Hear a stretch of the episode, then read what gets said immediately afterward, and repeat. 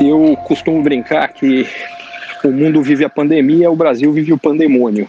O Brasil não é o único país que, por conta da crise do coronavírus ter uh, tido impactos uh, socioeconômicos negativos muito fortes, tensões foram acirradas e, por consequência, a gente uh, viu outros problemas emergirem. Talvez os Estados Unidos seja o exemplo mais óbvio recente, com as tensões raciais, as manifestações, o vandalismo, que alguns se aproveitaram dessas manifestações para vandalizar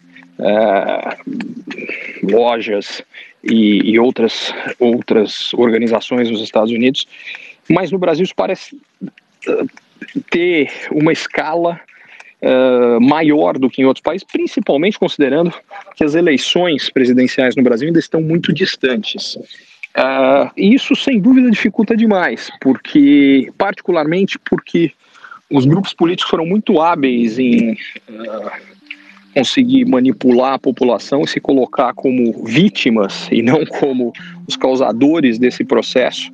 E, por consequência, há um movimento uh, muito marcante onde as pessoas, ao invés de julgarem cada medida pelo seu próprio mérito, elas têm julgado muito mais do ponto de vista de quem adotou cada uma das medidas. Isso é péssimo, porque transforma a sociedade ao invés do que ela deveria ser, que é cobrar uh, de todos os governos, independentemente de quem está ou do nível de governo, que faça o que é certo, mas sim apoiar ou não quem uh, tomou a medida.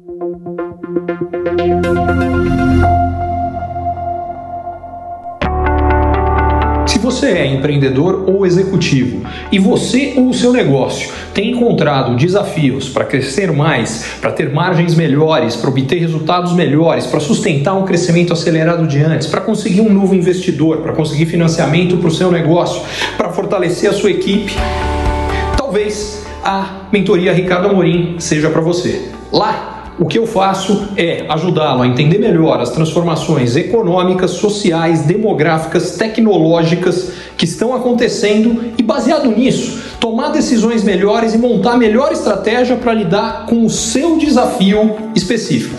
Vale a pena você conhecer.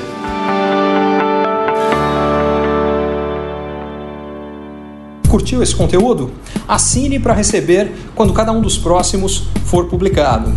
E se de repente você achar que algum colega, amigo ou alguém da sua família pode gostar também, lembre de compartilhar. Até a próxima!